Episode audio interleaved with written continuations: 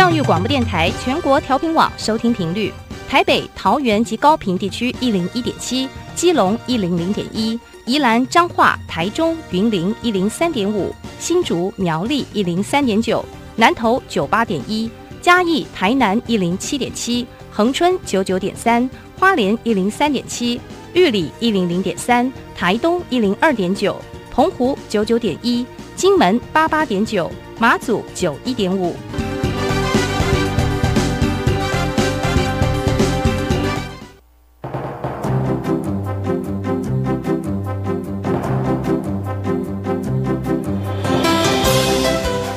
湾的教育要怎么做才能使孩子面对未来的社会呢？当我们期待孩子改变的同时，也期待教师的教学方法跟着改变，家长的观念也一起改变，一起携手协力同行。于林校长带您探索自发互动共好的十二年国教新课程，听见台湾教育的改变。欢迎收听《国教协作向前行》。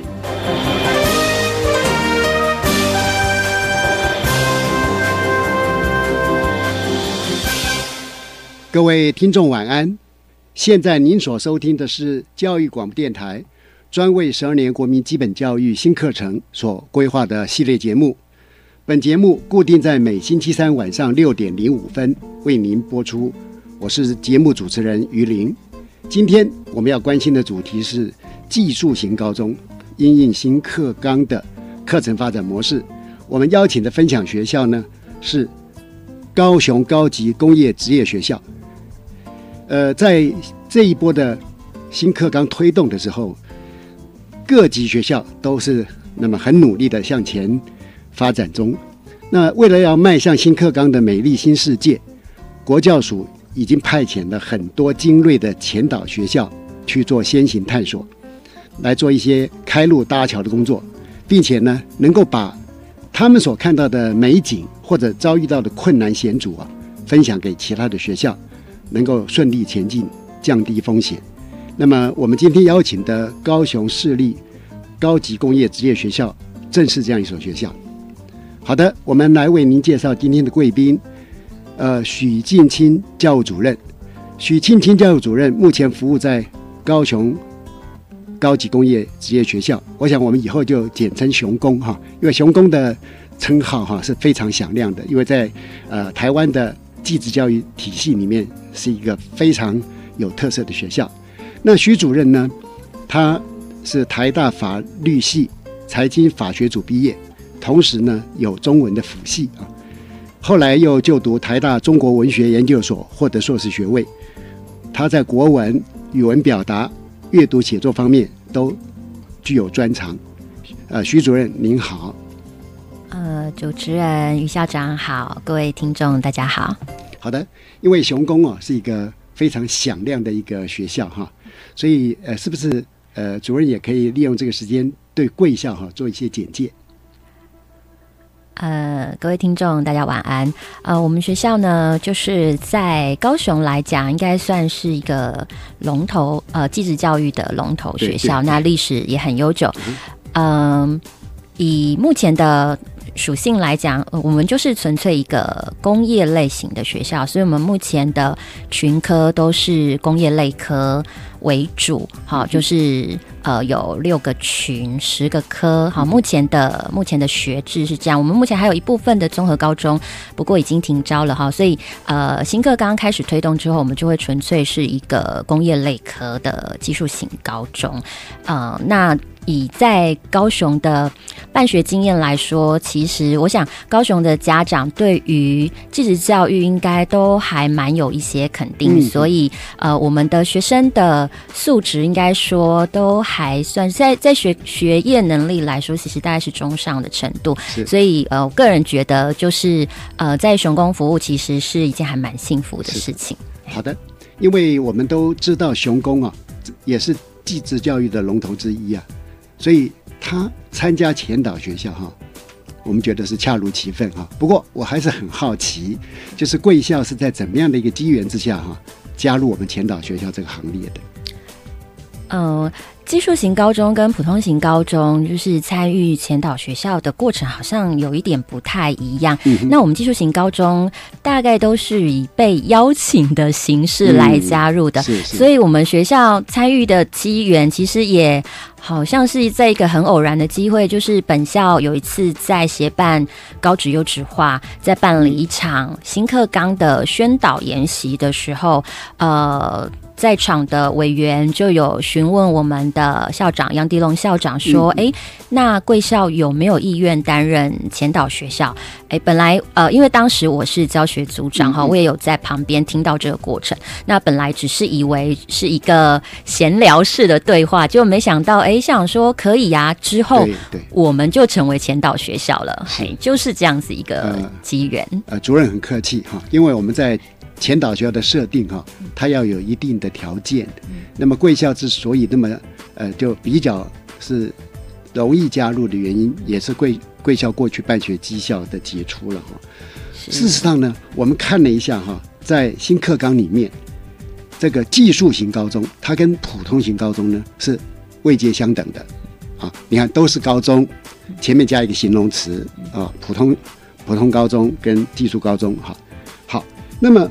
我从过去哈，过去在技术型高中的课纲里面来看哈，它其实就跟新课纲的精神是相当吻合的，啊，甚至我们呃比较呃比较呃稍微夸大一点讲法，啊，其实过去的呃贵校所使用的课纲呢，是走在新课纲之前的了哈。嗯。所以呃，是不是请主任来谈一下贵校呃整个课程发展的一个流程一个经过？是，呃，于校长讲的部分，我想就是以我们目前新课纲来讲，一个最最大的重点跟特色，可能就是在于选修的部分。的确，我们原来的高职的课程里面就有选修课这样子的规划，所以其实说起来，我们就呃在旧课纲跟新课纲的衔接当中，的确在选修课的规划跟执行上，也许其实还。呃，还还算可以蛮顺畅的，大概就是这样子的原因。那不过呢？因为是新一波的课纲，所以其实我们学校就是在刚刚这样因缘机会成为前导学校之后，其实我们整个学校从校长的，就是在校长的带领之下，我们一直很努力的在跟着，就是就是呃，想要去落实新课纲里面很多的理念跟精神，所以我们也是其实我们都福音新课纲里面的一些呃程序，譬如说就课程发展的流程来讲，我们一开始当然就是先成立了一个核心小组，那。那这个核心小组它是一个任务编组，它的人数也呃不宜过多哈，因为它是要讨论整个学校课程发展的大方向。所以其实我们当时就是在去年上半年的时候，呃，就是在校长跟前一任的教务主任庄主任的一个规划之下，我们就其实是邀请了一些呃除了相关的行政人员、行政主管之外，我们也找了各。包含专业群科跟共同科目比较热心，那我们觉得就是比较有呃理念的成员呃十四到十五位，我们组成这样子一个核心小组，然后就开始去呃很密集的开会去讨论关于新课程发展的非常多的议题，嘿，就是呃我们的课程发展的的一个开端，大概是这样子的。呃，其实刚刚所谈的那个核心小组哈，是它可以看成是前导学校的前导小组，是因为它是更早来帮学校哈对整个课程发展来做思考哈。那我们都知道哈，因为只要开始进行到课程发展的历程，我们势必啊会回顾说，哎，到底我们是怎样的一所学校？是，或者说，到底我们想要培养怎样的孩子嘛？哈，嗯，所以难免就会涉及到，呃，学校愿景的建构。嗯，那呃，不知道在学校愿景的建构跟学生图像哈，你们在整个在做构思，呃，这个大方向等等，是怎么样子一个呃程序来做这个建构？是。呃，其实学校愿景哈，它并不是一个因为要发展新课纲而凭空产生的一个东西。呃，我想每个学校大家应该都呃，如果在呃不管是教务或者是行政单位的话，大概都有一个概念，因为学校其实都要去呃，就是去规划一个所谓的学校的中长程的发展计划。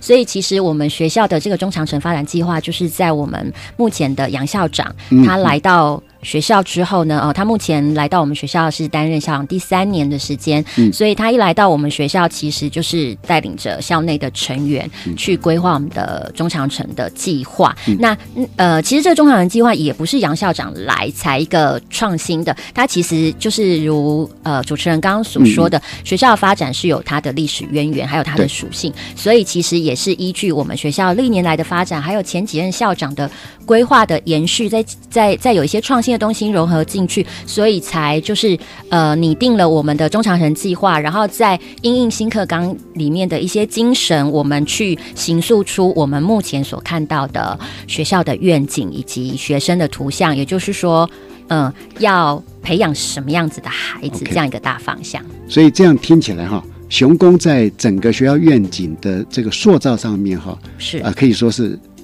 认真的，甚至我们可以讲说是完整的啊。为什么？它是经过一个很漫长的时间，经过历任的校长跟历任的老师们，不断的去探索，不断去行塑啊。是好，那呃，刚刚我们讲的是比较偏程序上面，那不晓得说，呃，贵校的愿景，它的实质内涵跟内容是不是也能为我们说明一下？是，呃。其实这我觉得现在好像就是在愿景跟图像上面，大家都要一个简洁有力的一个一个一个对一个一个 标题。对，那其实我们的愿景就是一个英文的简称叫 Vital，V I T A L。那它其实就是呃五个面向，V 的部分就是多元。好，就是呃，就是学生跟校园的多元发展。那 I 的部分就是创新，好，就是希望我们的就是我们的教育是可以带领孩子有一些创意的嗯发想。那第三个 T 这个字就是记忆，因为我们是一个技术型高中，当然孩子的技能的部分还是它的主轴。然后再来 A 的部分就是适性，好，就是适性的发展，哈，就是呃新课纲的理念之一。然后最后一个 L 就是爱，好，就是我们希望呃不管是校内的成员、所有的教职员工以及学生都能够有一种同理心、感恩心，好，这样子爱的属性。那就是愿景的部分。是。那。那学生图像的话呢，就是呃学生的部分，因为其实我们的大目标就是我们是工科学校，所以我们希望我们的孩子未来是一个科技人才，那他可以跟上新时代的脚步，所以我们希望培养孩子成为新时代的科技人才。那又要符合我们的学校的愿景，所以我们希望孩子呢能具有五种特质，哈，就是人文心、共好情、实践力、国际观以及应变性这五项特质。那他呃这。五个特质其实都可以跟我们刚刚提到的那个 vital 的学校的愿景去做一个呃呼应。是这样听起来，贵校在整个学校愿景哈，所谓的 vital，然后跟它后面的诠释内涵哈，呃，花了一些功夫。是为什么？因为要取得这两个之间的逻辑一致性哈，其实是需要时间，而且需要建立呃彼此之间的共识哈。那好，现在学校愿景有了嘛？那在这样的愿景下面，我们是要培养怎样的学生？嗯，那个刚刚讲的学生图像哈，是，嗯嗯，譬如说我们的学生图像里面，就是这个人文心的部分啊，我们希望他对于自己的自我的潜能以及未来的生涯规划有一定的思考跟呃去计划。对，那当然对于。呃，助人或者是对于社会的关怀，好，也要具备这样人文心。那它其实跟我们刚刚提到那个 vital 里面 L 爱的部分，然后还有就是适性，就是对于多元文化的包容跟理解的部分，也要有就是一定的扣合。嘿，大概就是呃学生的属性跟我们的学校的发展的愿景大概是这样子一个扣合的关系。那譬如说学呃学生图像里面那个实践力的部分，就是扣合我们刚刚学校愿景的记忆，就是 T 这个字的部分，就是我们寄职学校的主轴嘛，哈，它要要要有一个很扎实的专业的职能。那同时呢，它也不是一个呃单一的专长，它可能也要试着去学习跨域的整合、系统思考等等的这些属性。呃，如果这样这样听的话哈，我觉得说，呃，贵校在这个学生图像上面哈，已经有为他们思考到，比如说未来十年他进入职场，或者甚至于更长时间二十年，包含整体人生的发展，都有做一个比较均衡的考量，而不再是说，哦，因为是在记子体系里面，我们只强调记忆，其实包含这个。创意啦，包含爱心呐，包含他自我的这种适性发展，他都能够全面性的做了一个考虑了哈。是，好的。那我我我我们当然知道说，呃，有了很棒的愿景跟图像之后哈，因为要去做整个课程的发展，当然前面已经有所谓的呃核心工作小组，他们可以做一些前导的探索啊，为学校整体发展在做思考。可是呢，呃。按照按照我们的规范里面，它一定要有一个课程发展的组织啊。那不知道贵校的课程发展的组织它是怎么形成、怎么建立？是呃，在课程发展组织的呃运作上面来说，所谓的就是刚刚主持人提到，它必须其实还是要有一个正规的、正式的组织的流程。那一般来讲，学校里面的正式的课程发展的组织，大概呃就是。第一个阶段就是由科里面的科教学研究会，然后那以我们技术型高中来讲，会有所谓的群嘛，哈，所以也要有一个群的课程研究会。接下来再进到课程发展委员会这个组织去讨论一些正式的议题之后，提交到呃教务会议或校务会议做。最后的正式定案，那我们学校也的确都是循这样子的一个模式去进行。各科的教学研究会，这个一直都是呃，就是很正常的有在运作当中。那比较。特别的可能就是在群课程研究会，这个是在新课纲里面，他有说只要同群有两科以上就要成立这样子一个组织嘛。那以我们学校来讲，我们的电机电子群还有机械群都有两个科以上，所以其实我们有已经也有请这两个群呢成立群课程研究会，那请他们去针对呃同群里面的一些呃，譬如说。课程上面，或者是设备上面一些需要有一些共通性，或者是有一些呃设备资源共享的部分，他们去进行讨论。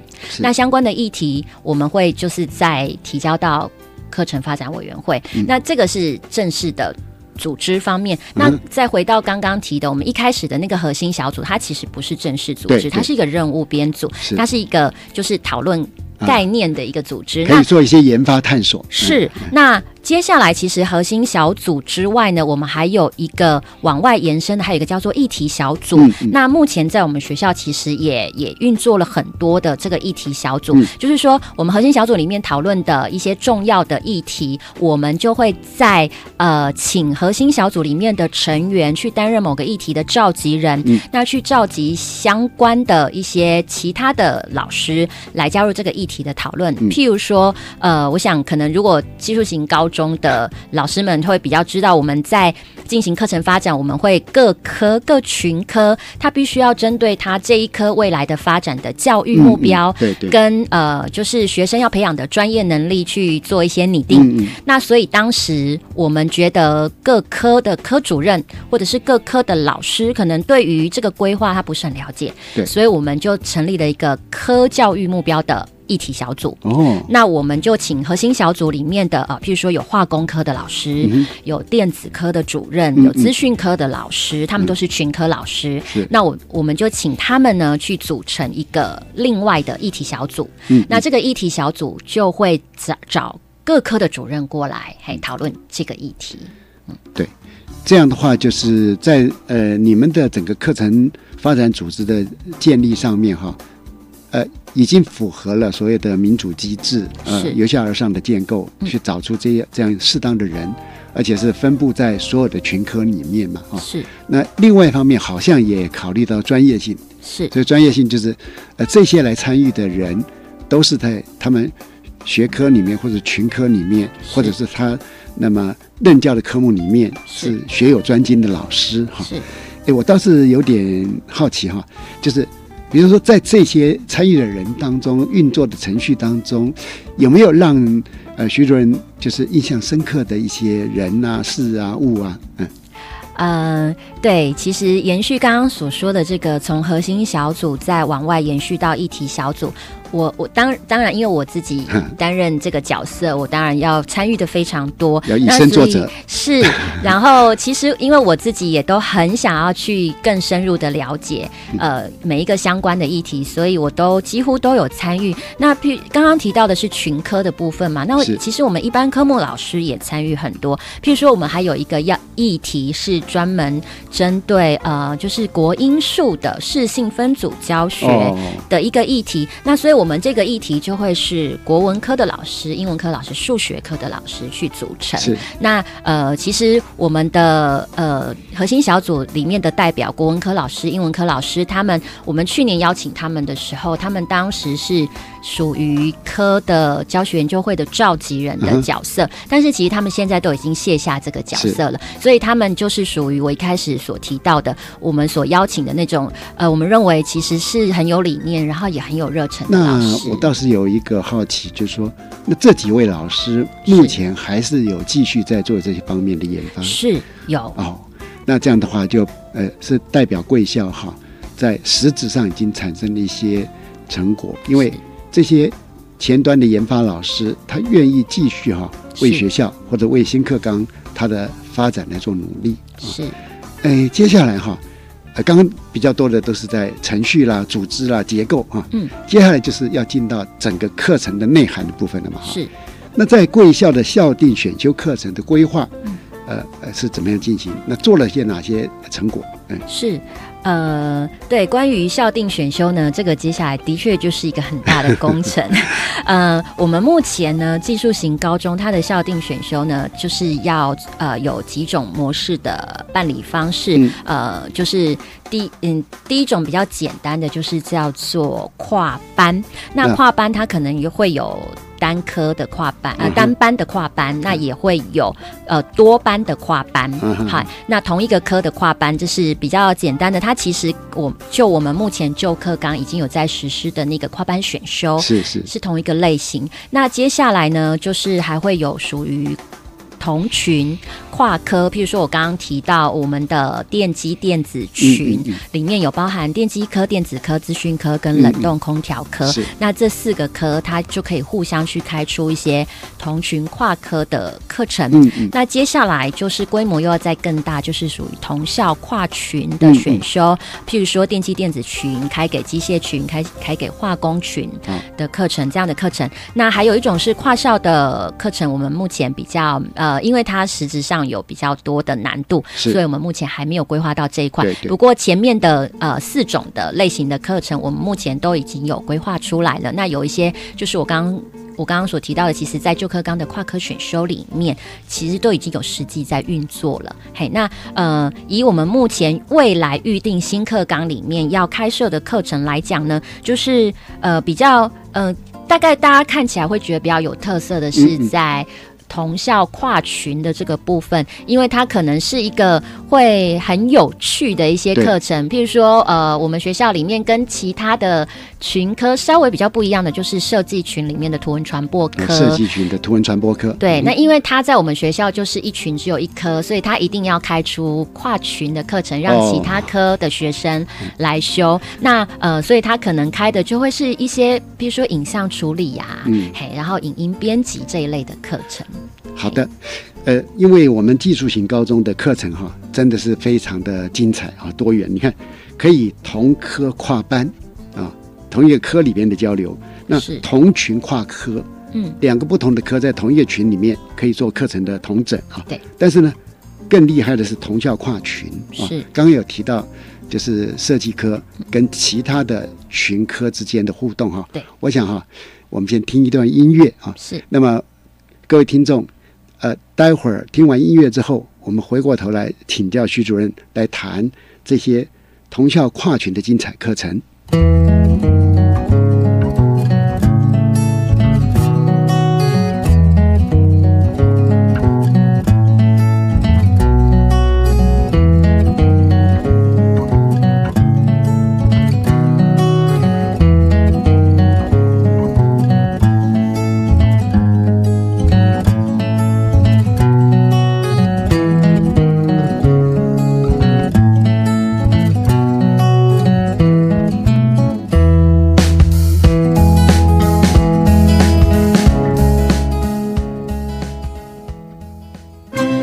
的听众朋友，大家新年快乐！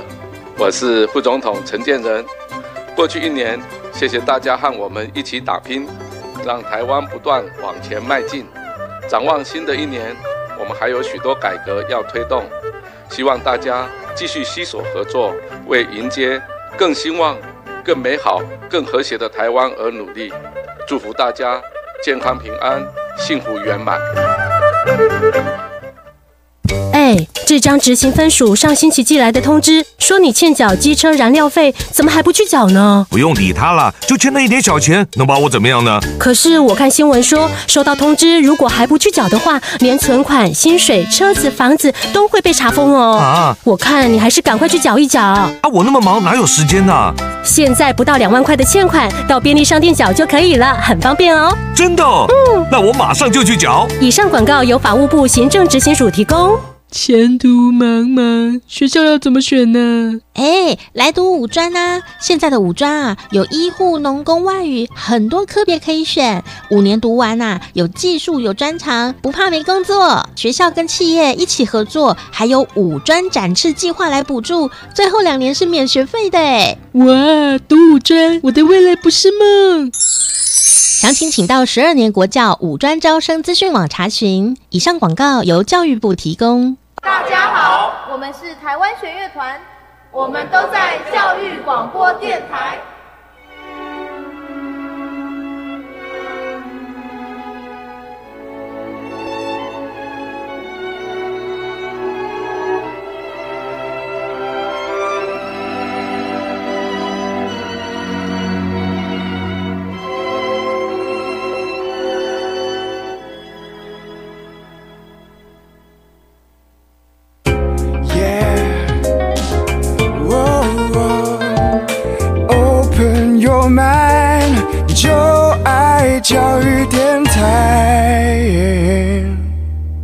各位听众，我们现在就继续来请教高雄高工的徐主任啊，来谈一下，呃，高雄高工在整个校定选修课程上面的精彩规划，呃，请。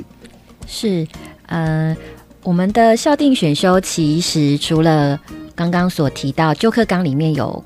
跨科选修这样一种性质的课程存在之外，我们为了应应新课纲的新的课程的研发，其实做了很呃，应该说有陆续在做一些准备。像我们高雄市政府教育局，它其实有一个大高雄多元人才登峰计划这样子一个方案。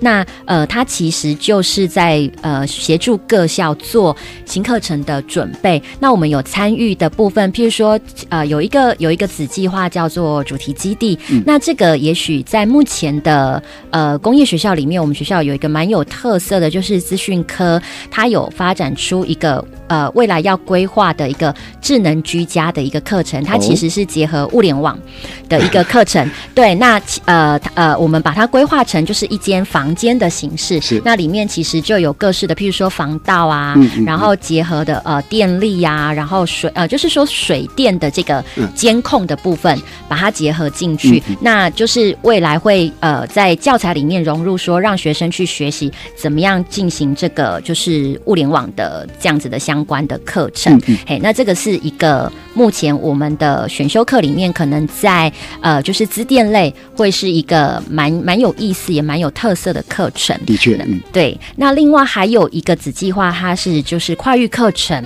的一种规划。那以我们学校目前有在进行的跨域课程来讲呢，就是我们有建筑科以及图文传播科，他们结合了社会科跟国文科，哎，去进行一些跨域的课程。那今年其实有蛮有意思的主题，就是说，呃，譬如说我们学校，呃呃，尤其是呃，其实呃，教育局也希望我们的课程它可以有呃在地特色融入其中。对。所以呃，譬如说建筑科呢，他们今年的课程，他们就规划说，在他们的那个呃测量以及那个绘图的课程当中，让学生锁定一个在地的主题，去设计属于我们三明区宝珠里，就是我们学校所在的地区的。呃，有在地特色的公车亭，所以他们会在呃先导的国文的课程跟社会科的课程当中去学习一些呃，就是相关的理论背景，然后以及访问一些。在地的在地生活的耆老，或者是说有特色的产业的，还有产业。对的的的在地人的人们的一些故事，然后他们把这些故事呢融入在他们那个公车亭的设计里面，然后最后就借由这样子的理念跟设计去真正制作出一个公车亭的模型。是。嘿，因为这个本来就是建筑科孩子他们的实习课程的一环，然后去跟我们的文史的背景做。结合。嘿，那呃，目前他们就是这这这个课程的孩子，他们他们所设计出来的那些公车亭的模型，就是大家觉得就是非常有特色，然后很精彩的一个课程设计。我们还蛮期待的嘞，因为哈，呃，在这个案子里面，它不但是有美学的设计，是。它也有人文关怀，是。也有社会的议题，是。那这样的一个整合性的学习，我想哈，以前的。学生他可能会常常觉得很多学科我学了要干嘛？嗯，就是没有给他一个意义化了。对，那这样子孩子在学习的时候，对知识他会有一个新的观点啊。是，哎，不过我倒是蛮蛮 蛮期待哈，说那些设计的一些模型啊，嗯，未来有没有机会去参加呃公车处它的评图啊？那么甚至于呢，他们如果可以取得设计权，是，我想那对孩子来讲。会有更大的一个鼓励啊，而且呢，会让我们的学校跟呃跟他的职场是接轨的。是，其实我们知道哈，很多创业家都是在比较低的年龄，因为 时间久了之后哈，他反而雄心壮志或者受到挫折等等，所以很在整个呃西方国家来讲，特别是 OECD 的国家里面，他们非常在意的就是会跟高中。啊，或者就高中阶段的，包括技术型高中嘛，是或者大学前一二年级的学生来做一些这种呃创业的一些思考跟结合。是啊，了解这个呃，好啊，我们可以可能提供给呃科里面的老师这样子一个概念，让他们去做后续的延伸。我想呃，在整个这个课程设计上面，不晓得主任还有没有什么想要推荐给我们的？在选修课的方面，其实我们各科。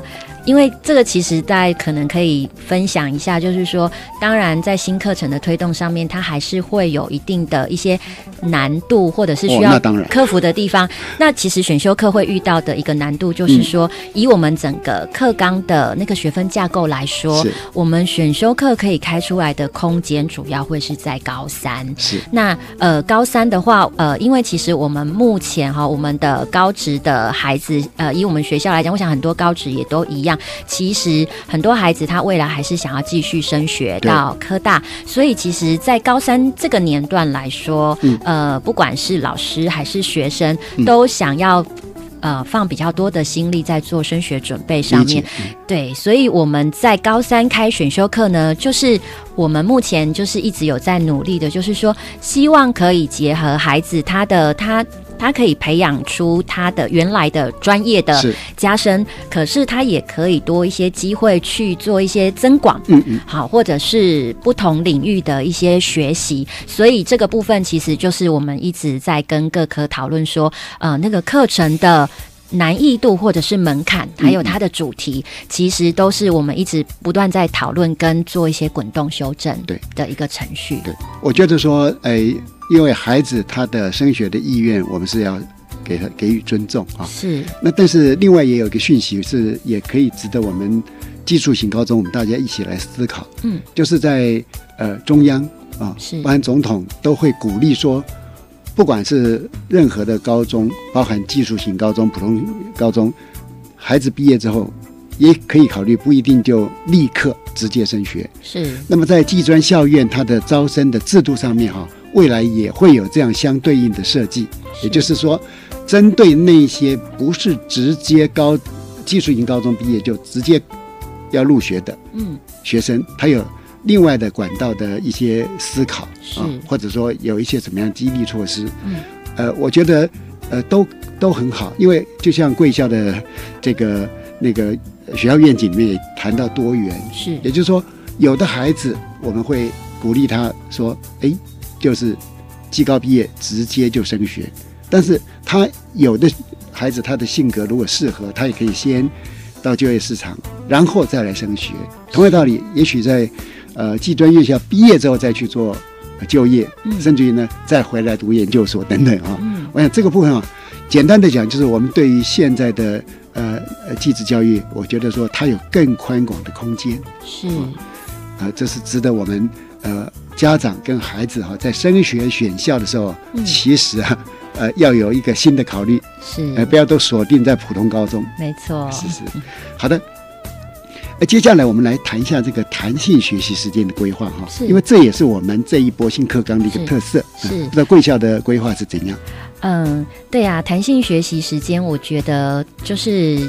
顾名思义，它就是一个可以很弹性运用的一个时间。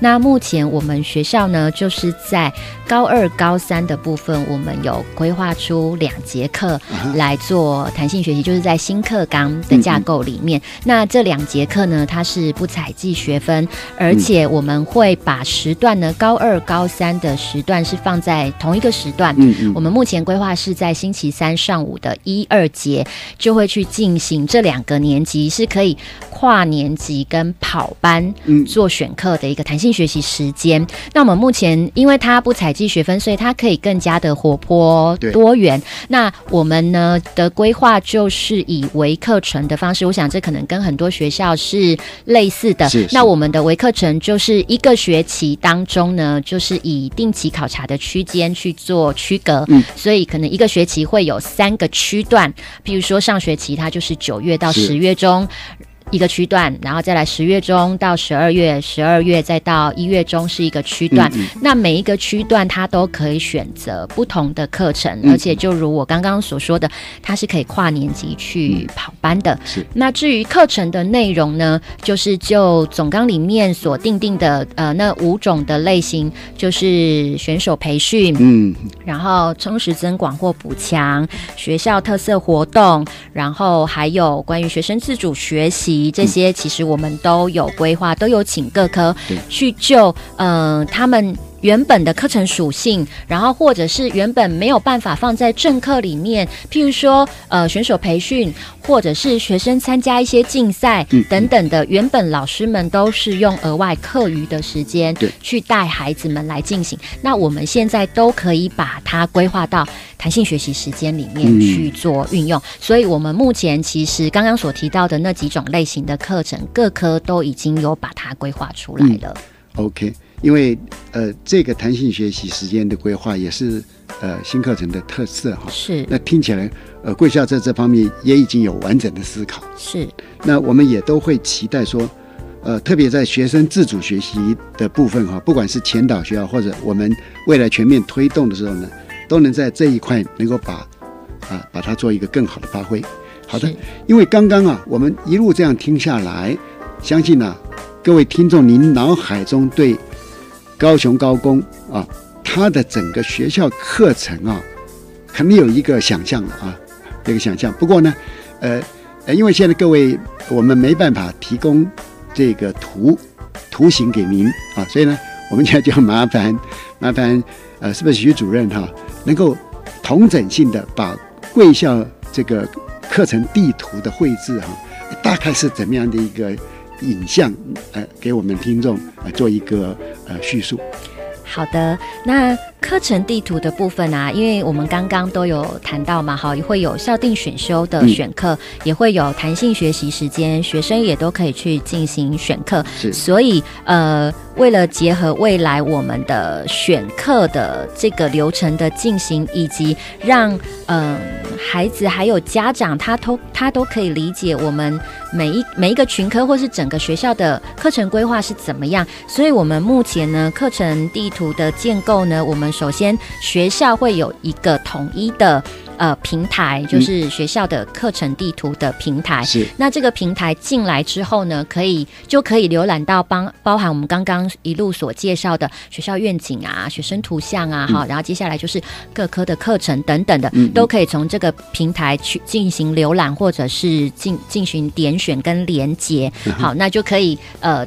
搭配我们的那个选课的流程去进行。那呃，进入到科的课程地图的部分呢，我们目前所设计的这个科的课程地图，我们呃是进。其实过程当中讨论很多次，然后也有很好呃设计过好几个不同的版本。我们设法把各种呃我们认为家长跟学生以及也许也包含老师所需要看到的关于这一科的课程规划的相关讯息，我们把它融入在一张图里面。嗯，好，那所以呢，我们的这一张课程地图哈，每一科会有一张。那你进入到譬如说建筑科的孩子，他点选建筑科的课程地图，这张图展开。来呢，他会看到他进入我们学校的建筑科就读这三年，他将会修到哪些课呢？我们的课程属性包含说，你会看到会有一般科目的课程，也就是说，譬如说国英数啊、自然社会等等的一般科目的课程的部分，包含它总共是哪些领域，然后总共有几学分。嗯，首先可以在这张图看得到。然后再来呢，也可以看到我们刚刚最后所讨论的弹性学习，它总共会有哪些类型的课程可以去选择？哈，也可以在图里面看得到。那以科的课程地图来讲，最重要的重点其实就是在群科课程，也就是专业及实习科目的部分，会是这张图的重点。所以，我们这张地图的中心，哈，最大的版面的部分，就是属于各科的专业及实习课程，里面包含固定的。呃，群的共同必修，还有呃，未来群科会有所谓的技能领域嘛？哈，每一个科可能会有两种技能领域的课程，以及我们校定所规划的必修、选修的课程，到底是哪些科目，有多少学分，在什么什么年段休息，这些通通都可以在一张图里面一目了然。是，那所以呢，各位听众如果对高雄高工的课程地图有兴趣哈，还可以直接上网。是。非常感谢高雄高工的教务主任徐进清徐主任，是不是？徐主任呢？就您对整个新课纲的推动，作为前导学校的教务主任等等，你是不是哎为我们做一个总结？嗯，其实，在我我我自己本身担任教务主任，其实今年是第一年，那刚好就是遇到规划新课程这个重大的任务，那当然会有。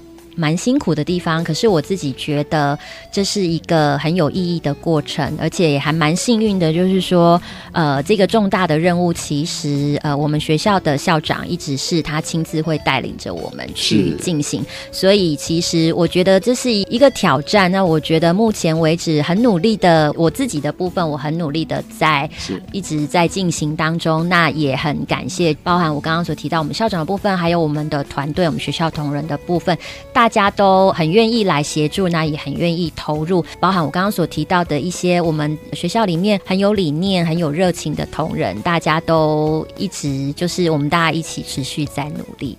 好的，呃，今天非常感谢高雄高工的教务主任许进清许主任哈，他来接受我们的访问，那么让我们对整个雄工在前导探索的经验上面哈，呃，做了理解，我们也看得出贵校。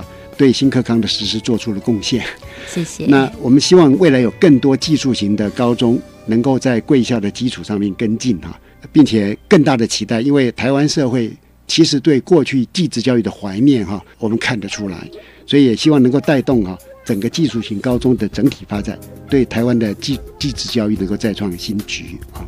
那么，各位听众，教育部的中小学师资课程教学与评量协作中心，从一百零六年六月开始，每个月的十号，已经定期发行电子报，来报道新课纲推动的最新进度。欢迎各位听众能够踊跃订阅。您只要上网输入“中小学师资课程教学与评量协作电子报”，就可以呢随时掌握新课纲的最新进度。接着，请您收听由白天所主持的小单元《课纲交流道》。老师、同学、家长们请注意，关于十二年国教新课纲的疑难问题与解答，都在《课纲交流道》。大家好，我是白天。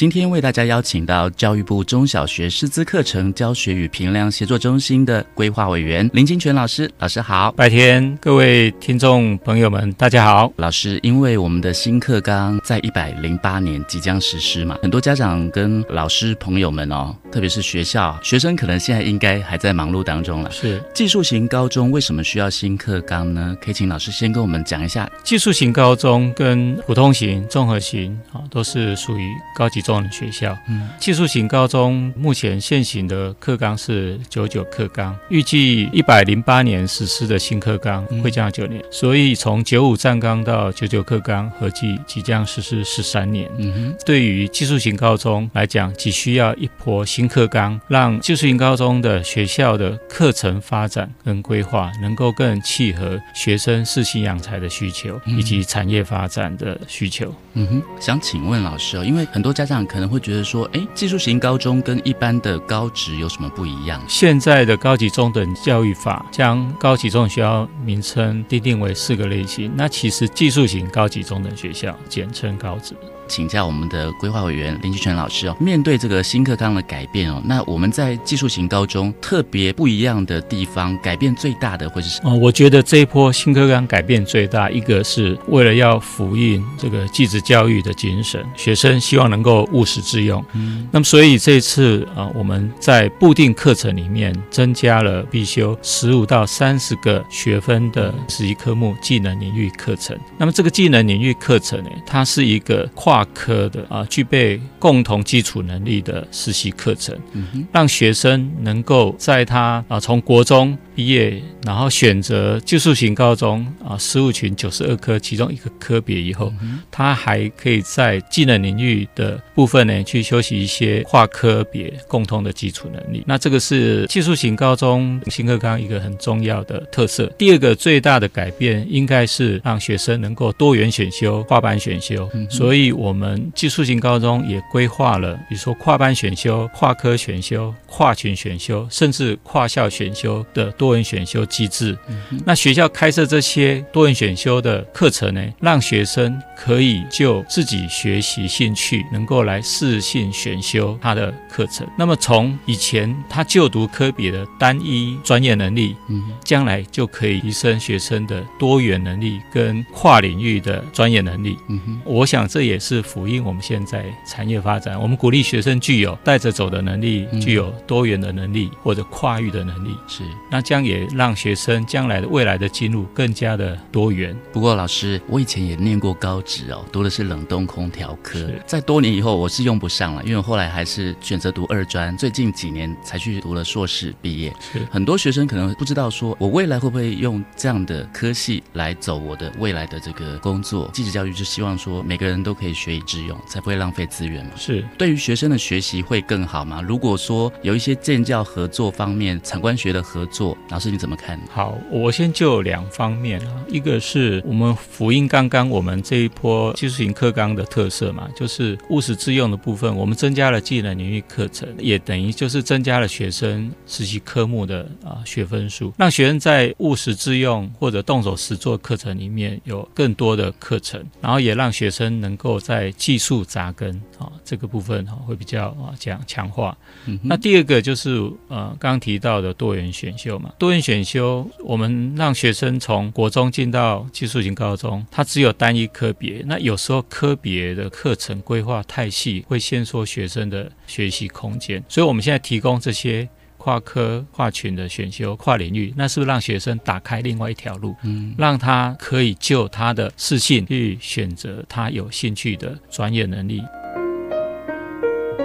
其实这一波新课纲，我们也引导学校去从学校愿景、学生图像。然后一直到每一个科它成立的一个科的教育目标跟科的专业能力，去一一对应，然后去发展适合学生的课程。嗯，那并规划我们刚刚讲的多元选修的课程，让学生除了他科本身的专技能力，他也能够学习跨科的跨领域的多元的专业能力。好，那第二个再回到刚刚产学合作啊、建教合作，或者是说啊，学生要赴职场体验或者赴业界实习，那这个部分就是我们希望能够减少学用落差嘛，嗯，让学生的啊学习的技能能够跟产业界的啊目前的需求跟发展对应。除了这些学生的部分，另外还有师资的部分，比如说我们啊可以引进业师到学校来做协同教学，那么我们也鼓励老师赴公民与企业研习，所以我们从师资。到学生到业界、产业界里面去做体验实习等等，这一路的配套都是啊，希望能够让学生能够回应我们继职教育的精神，务实之用。嗯哼，那我们要请教一下我们的规划委员林清泉老师，就技术型高中。呃，目前大概有多少学校已经在实施前导的政策？目前技术型高中前导学校在一百零六年有二十九校，一百零七年增加了三十校，所以合计已经有五十九校在试行新课纲。那么除了前导学校以外呢？另外啊。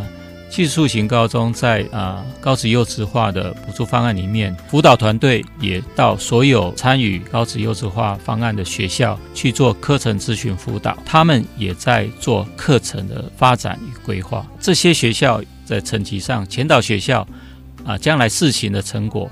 也可以去辅导非前导学校，优质化的学校也可以去辅导非优质化学校。所以其实这一波新课纲在一百零六学年度跟一百零七学年度，也就是提早两年，都有很多学校已经开始在做。那最后我们再问老师一题哦，在。其中的这个改变呢，对于学生的学习方面呢，呃，有哪些是同学可以自选的，还是说，呃，学校都已经安排好？其实这一波课纲最大的精神哦，多元选修，那就是真正让我们的这个学习权哦还给学生。那么以前呃现行的课纲哦，其实呃我们会讲说它比较没有落实的地方是。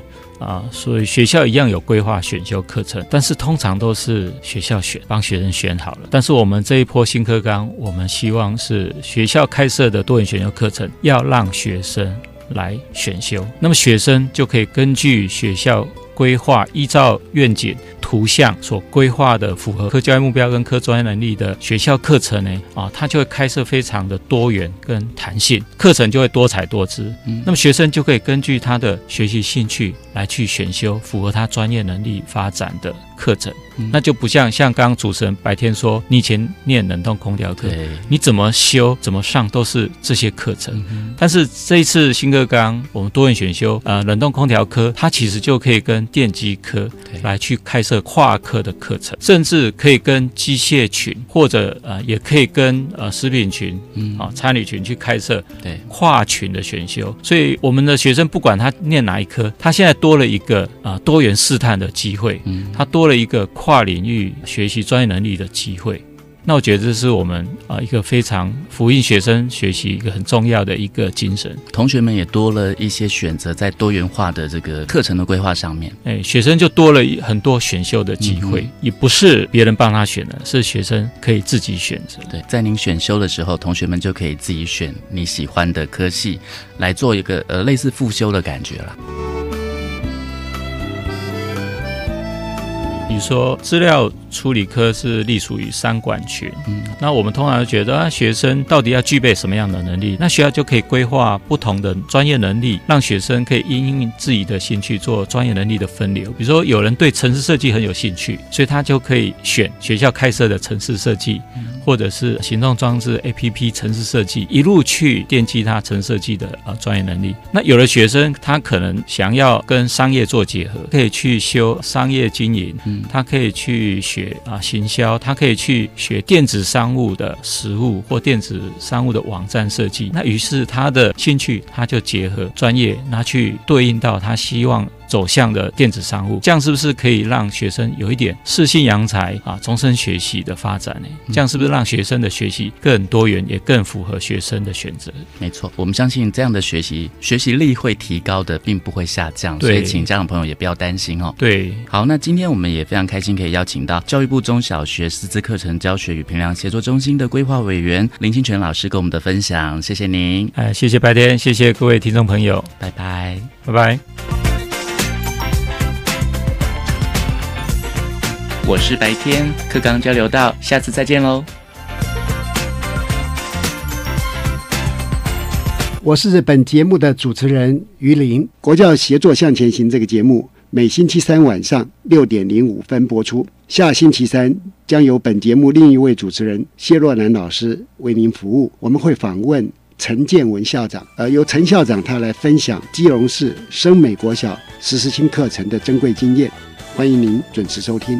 晚安。自发学习，师生互动，创造共好校园。